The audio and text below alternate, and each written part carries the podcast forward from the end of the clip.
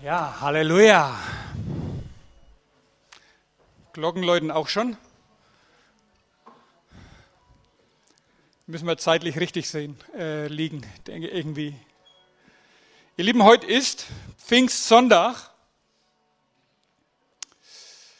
Ich bin so froh, dass Pfingsten nicht auf diesen Sonntag beschränkt ist. Schön, dass wir diesen Tag feiern dürfen, dass es da einen Startpunkt gegeben hat und Pfingsten ist ja,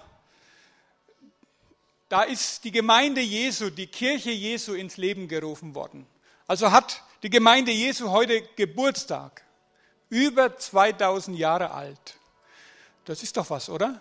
Ein Grund zu feiern auf jeden Fall. All das zu feiern, was Jesus da angestoßen hat, wo er der Ursprung ist. Er ist ja der Initiator seiner Gemeinde. Er baut auch nach wie vor seine Gemeinde. Und wir dürfen wenn wir wollen, mitmachen, mitbauen. Aber er ist der Herr seiner Gemeinde. Er ist das Haupt. Dürfen wir nicht vergessen. Das ist leider im Laufe der Jahrhunderte an so manchen Stellen in der Kirche, in der Gemeinde vergessen worden oder hat, ist nachrangig behandelt worden und das hat Probleme gegeben und gibt Probleme bis heute. Wenn er nicht der ist, der vorne dran stehen darf und vorne dran sein muss und der Initiator ist, der Taktgeber ist, der von dem alles fließt. Wenn wir das außer Acht lassen, dann wird Kirche, dann wird Gemeinde hohl, dann wird sie leer, dann erstarrt sie. Und das wollen wir nicht. Und deswegen ist es gut, dass es solche Feiertage gibt, dass Jesus auch solche Feste so im Jahr installiert hat, die uns daran immer wieder erinnern. Aber ich habe heute keine, ja, ich sag mal, gewöhnliche Pfingstpredigt, auch keine drei oder vier Punkte Predigt, äh, sondern geht in eine ganz andere Richtung. Wir haben heute den 5. Juni 2022. Und jetzt stell dir mal vor, wie wäre es denn, wenn heute Abend Jesus ganz persönlich, leibhaftig zu dir nach Hause käme? Ich weiß, das ist für die Theologen unter euch vielleicht, sagst du, ja, gar nicht möglich, der kommt, wenn er kommt, dann für alles sichtbar. Nein, nehm das doch mal irgendwo in Anspruch, versuch doch, versuch doch mal dir das vorzustellen.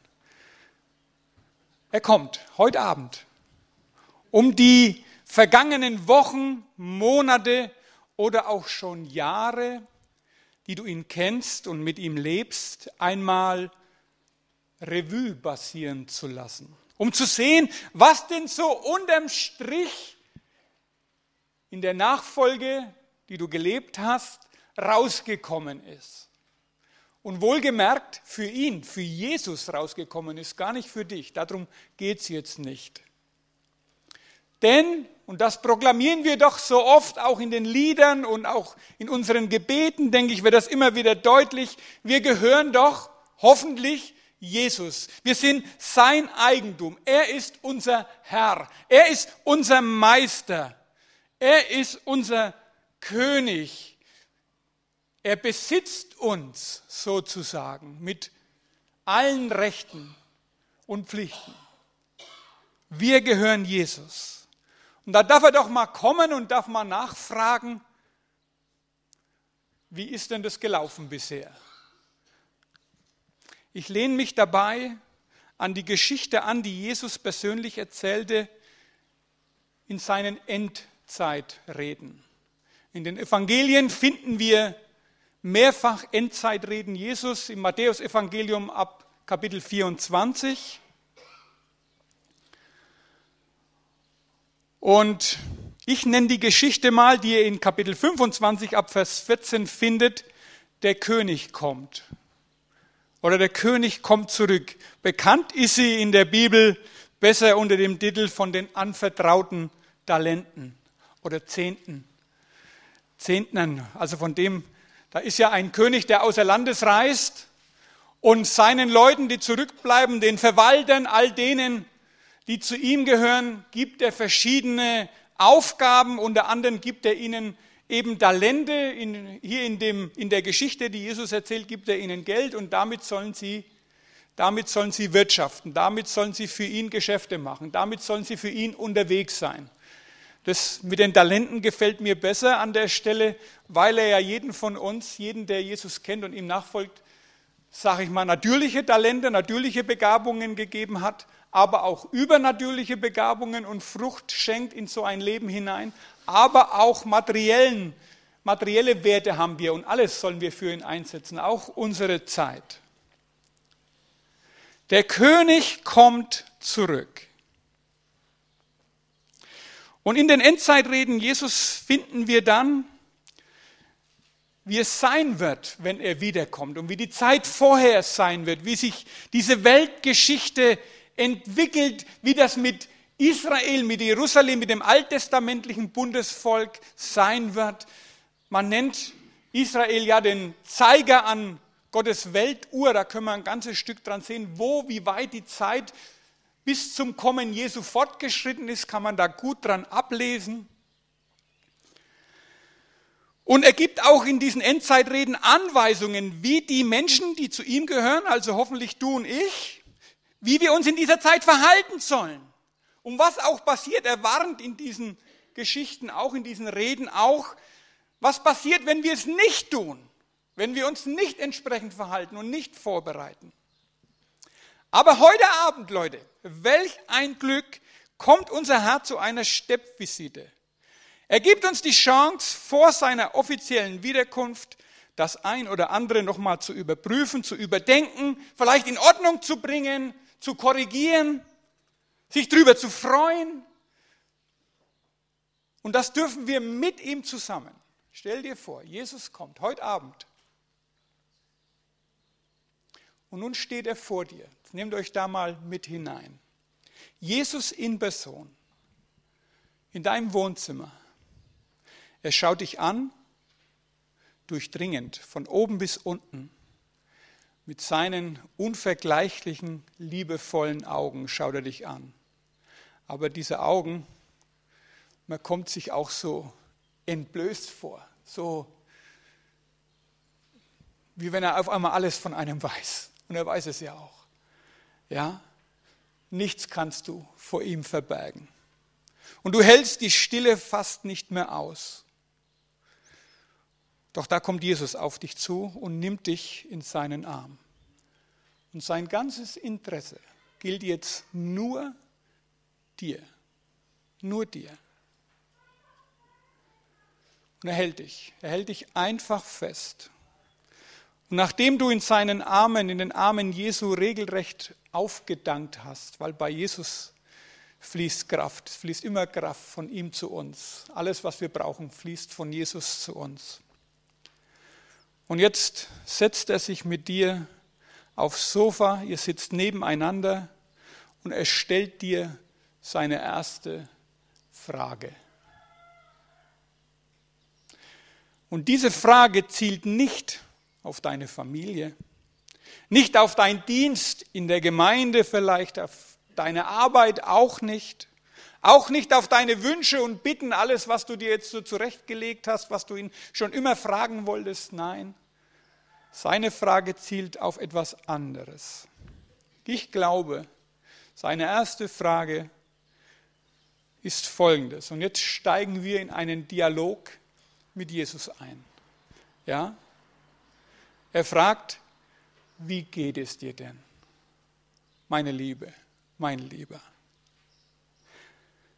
Jesus sagt, ich habe mich so nach dir gesehnt, mich auf dich gefreut. Nichts hätte mich von diesem Treffen heute mit dir abhalten können. So voll kann mein himmlischer Terminkalender gar nicht sein, dass ich dieses Date mit dir verschoben hätte oder vergessen hätte. Überhaupt sind mir die täglichen Treffs mit dir das Allerwichtigste. Da lasse ich nichts dazwischenkommen.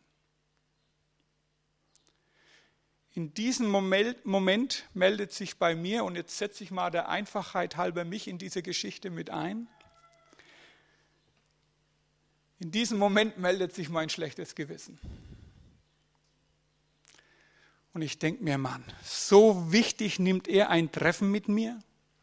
So hoch oben auf seiner Agenda, auf Gottes Prioritätenliste stehe ich, der kleine Alex. Mit offenem Mund schaue ich Jesus an und kann es noch gar nicht fassen. Es ist wahr, Jesus liebt mich wirklich. Das ist nicht nur etwas, was ich gelesen habe, was ich manchmal spüre, was mir zugesagt worden ist von irgendwem, von irgendwelchen Predigten, in irgendwelchen Botschaften. Er liebt mich wirklich, obwohl er mich durch und durch kennt. Er liebt mich. Und jetzt schießt es mir durch den Kopf, ihr Lieben. Wie oft hat er wohl vergeblich auf mich gewartet? Wie oft waren mir andere Dinge wichtiger als Jesus? Und sicherlich ist er jetzt verärgert über mich, deswegen ist er da. Das will er mir jetzt aufs Brot schmieren, das kommt bestimmt. Und Jesus sagt jetzt, na wie jetzt? Wie geht's dir denn? Ich stammle heraus, super, aber bist du denn nicht böse auf mich? Du nimmst mich so wichtig, aber ich. Jesus nimmt mich wieder in den Arm und er flüstert mir ins Ohr. Alex, du weißt doch aus meinem Brief an dich, dass die Liebe nichts nachträgt, oder? Ja, schon, sage ich, aber nichts aber, sagt Jesus. Es macht mich zwar immer wieder traurig, wenn du meine Nähe nicht suchst, aber doch niemals ärgerlich oder gar böse. So gut müsstest du mich doch eigentlich schon kennen. Jesu Worte lassen mich ruhiger werden. Seine Nähe tut einfach total gut. Ich spüre, wie die Begeisterung über ihn in mir immer größer wird. Mir wird so warm ums Herz. Seine Liebe für mich ist irgendwie für mich greifbar. Am liebsten würde ich wie ein kleines Kind auf seinen Schoß mich setzen und nie mehr etwas anderes tun. Nie mehr an einem anderen Ort sein. Einfach nur bei Jesus sein, seine Gegenwart genießen. Ich habe den Gedanken noch nicht ganz zu Ende gebracht, als Jesus meine Hand nimmt und mich zu sich zieht und sagt, du weißt doch, dass du meine Nähe alle Zeit haben kannst, egal wann, egal wo. Ich habe dir doch versprochen, ich bin alle Tage bei dir bis zum Ende dieser Weltzeit. Erinnerst du dich? Das steht auch in meinem Brief an dich in der Bibel. Und Jesus sagt weiter, okay mein Lieber, jetzt aber noch mal zu meiner Frage von vorhin, wie es dir geht. Du sagtest, super. Dir ist schon noch bewusst, ich weiß alles. Alles weiß ich von dir. Also auch, dass dein Befinden nicht unbedingt super ist. Du musst, du musst mir also nichts vormachen. Überhaupt nicht. Bei mir brauchst du keine Masken. Und auch für dich gilt nach wie vor, dass du immer zu mir kommen kannst, wie du gerade bist, unabhängig davon, wie du dich gerade fühlst oder wie deine Umstände gerade sind, wie die Tage gelaufen sind, wie der Tag heute ist und war. Ich stammle heraus, ja Herr, aber. Und Jesus sagt, fängst du schon wieder an mit deinem Aber? Weißt du, genau da hängt es ein wenig bei dir. Du bist dir meiner Liebe manchmal nicht ganz sicher. Dann hast du natürlich auch Probleme, mich und unseren Vater zu lieben, so wie wir uns das wünschen. Dagegen müssen wir beide etwas tun. Denkst du nicht auch? Mir ist mittlerweile heiß und kalt zugleich geworden. Seine Offenheit beschämt mich, aber eins ist mir klar geworden. Ich sagte zu ihm, ja Herr, dringend brauche ich hier Veränderung. Denn mir standen die Bibelverse mit brennenden Lettern vor Augen, habe ich schon so oft gelesen und gehört. In Matthäus 22, du sollst den Herrn, deinen Gott, lieben von ganzem Herzen, von ganzer Seele und von ganzem Gemüt. Dies ist das höchste und größte Gebot, das fiel mir ein. Das ist des Vaters und Jesus, Jesu Herzensanliegen. Sie wollen geliebt werden. Deswegen bin ich gemacht worden. Alles an mir und in mir ist auf Liebe angelegt. Kennt ihr den Song aus den 80ern? Jesus, als hörte er meine Gedanken, sagt scherzhaft zu mir, Alex, wer mich richtig kennt, der muss mich einfach lieben. Wer erkannt hat, wer ich bin, der muss mich lieben, sagt Jesus. Und dann fragt er mich, willst du mich denn noch besser kennenlernen, Alex? Susanna? Waltraud? Elge? Wie ihr alle heißt? Willst du Jesus besser kennenlernen und ihn somit besser lieben lernen und dich von ihm lieben lassen? Ich kam mir vor wie ein Petrus am Seeufer, als Jesus ihn dreimal fragte, ob er ihn lieb habe. Natürlich will ich dich besser kennenlernen, schoss es aus mir heraus. Ja, ich will. Jesus sah mir mit ernstem Blick in die Augen und sagte, dafür musst du bereit sein, einen Preis zu bezahlen, Opfer zu bringen und dich in Selbstdisziplin üben. Du musst bereit sein, für unsere Beziehung alles andere an die zweite Stelle zu setzen. Du musst einige Prioritäten in deinem Leben neu ordnen. Du musst lernen, was es bedeutet, mich tatsächlich Herr sein zu lassen in deinem Leben. Willst du diesen Preis bezahlen und mich besser kennen und somit lieben lernen? Lass mich dir noch etwas sagen, bevor du antwortest. Johannes hat es für mich aufgeschrieben. Es steht in dem Evangelium, welches nach ihm benannt wurde, im Kapitel 14, die Verse 23 und 24. Ich zitiere für dich. Wer mich liebt, der wird mein Wort halten. Und mein Vater wird ihn lieben. Und wir werden zu ihm kommen und Wohnung bei ihm nehmen. Wer mich aber nicht liebt, der hält meine Worte nicht. Ich will dir damit deine Entscheidung erleichtern. Hier liegt der Schlüssel zum Erfolg, sozusagen. Du weißt, du weißt, dass mein Wort alles für dich beinhaltet, damit du hier auf der Erde ein erfülltes, zufriedenes Leben führen kannst. Aber es trägt auch alle Anweisungen in sich, damit du am Ziel bei mir im Himmel ankommen kannst.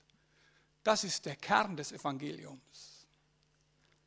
Deswegen wünsche ich mir, dass du allen meinen Worten gehorsam bist. Aus keinem anderen Grund. Ich will dich bei mir im Himmel haben, will die Ewigkeit mit dir verbringen. Nun, Alex, und ihr auch, wie sieht es aus? Hast du die Kosten für dich neu überschlagen? Wollen wir gemeinsam unsere Beziehung auf eine neue, intensivere Ebene bringen? Und bist du bereit, den genannten Preis zu bezahlen? Ich sag euch, in mir dobte ein Kampf, den ich um jeden Preis gewinnen wollte. Ja, ich will Jesus in allem die Nummer eins in meinem Leben sein lassen. Ich will ihn lieben, ihm dienen. Aber was wird das im Detail bedeuten? Was hat das für Konsequenzen für mich und für dich? Ich konnte mich nicht mehr zurückhalten. Die Tränen liefen mir übers Gesicht und ich schluchzte. Und so ging es mir, mir ging es tatsächlich so in der Vorbereitung, Geschwister, als ich das durchgegangen bin. Ich habe mir das so vorgestellt, Jesus ist da. Und er ist ja da. Ich habe geheult wie ein Schloss und habe gesagt, ja Herr, ich will. Ja, ich will. Und Jesus ergänzte fragend, mit meiner Hilfe? Und ich habe gesagt, ja, mit deiner Hilfe. Ohne dich schaffe ich das nicht. Ich brauche dich mehr als je zuvor. Bevor ich noch fragen konnte, was denn nun alles auf mich zukommt, drückte mich Jesus wieder an sich, strich mir über den Kopf und sagte, du brauchst keine Angst zu haben. Ich werde niemals mehr von dir verlangen, als du schaffen kannst. Ich überfordere dich nie. sei dir sicher. Du darfst auch gerne schwach sein, denn du weißt, in den Schwachen erweise ich mich am liebsten mächtig. Macht überhaupt nichts, wenn du was nicht kannst, wenn du was nicht hinkriegst gleich. Wenn was lange dauert, macht gar nichts. Ich befähige dich. Ich gebe dir, was du brauchst, um die Dinge zu erledigen, die ich erledigt wissen möchte. Jesus sagt, das macht mir so richtig Spaß, dich da zu unterstützen. Und ich sehe auch, dass dir jetzt so manches noch durch den Kopf geht, was dir dieser Entschluss an Nachteilen und Entbehrungen eventuell mitbringt. Vielleicht sogar Dinge oder Situationen, die dir vermeintlich Schaden zufügen. Du malst dir alles Mögliche aus. Jesus sagt, ich erinnere dich, erinnere dich noch einmal an eine Passage aus der Bibel. Sie steht im Römerbrief Kapitel 8, Vers 28. Und hier spricht Paulus von einer Gewissheit, von einer Sicherheit. Und die darfst du auch haben. Jesus sagt, wir wissen aber, dass denen, die Gott lieben, alle Dinge zum Besten dienen, denen, die nach seinem Ratschluss berufen sind. Und ich weiß, jeder von euch hier, wenn wir mal einen kleinen Break machen, hat Sachen erfahren in seinem Leben, wusste vielleicht bis heute noch nicht weiß, wie das dir zum Besten ausschlagen noch soll. Manches hat sich schon so verändert, dass du sagen kannst, okay, das ist so, das, das ist irgendwie gut geworden, das hat mir irgendwie geholfen, manches auch noch nicht. Und trotzdem ist das Wort Gottes hier wahr. Es wird so sein. Vielleicht schließt sich nicht alles auf, vielleicht erklärt sich auch nicht alles in diesem Leben.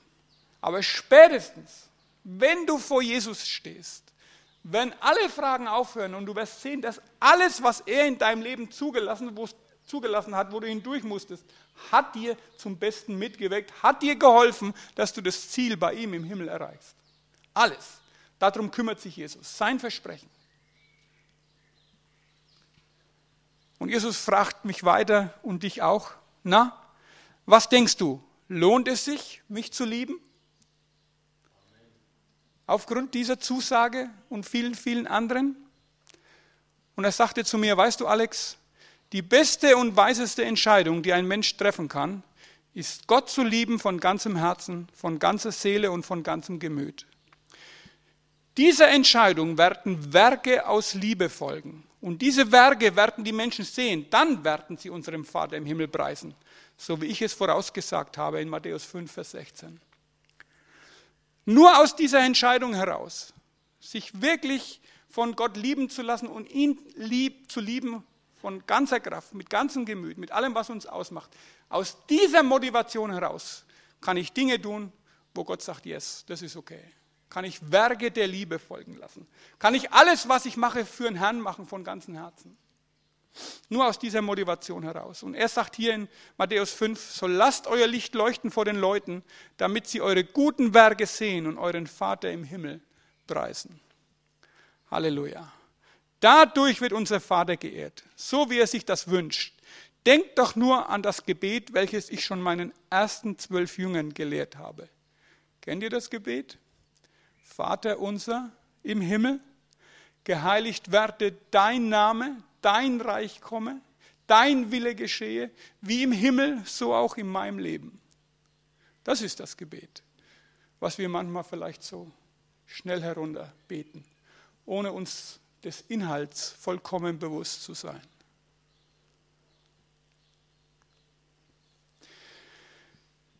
Ich gehe weiter im Dialog.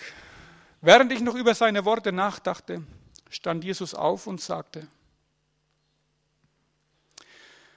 Vater wünscht sich, dass alle Menschen gerettet werden und die gleiche Liebesbeziehung genießen können, wie du und ich sie haben.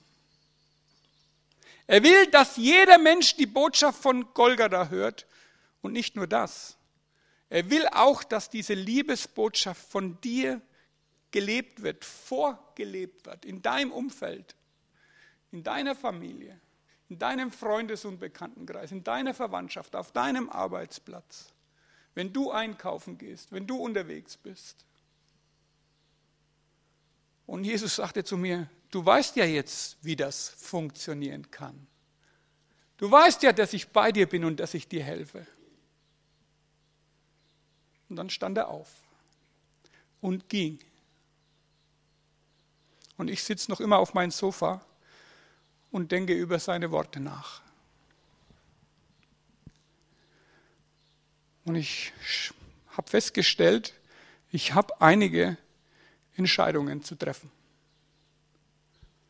Und du?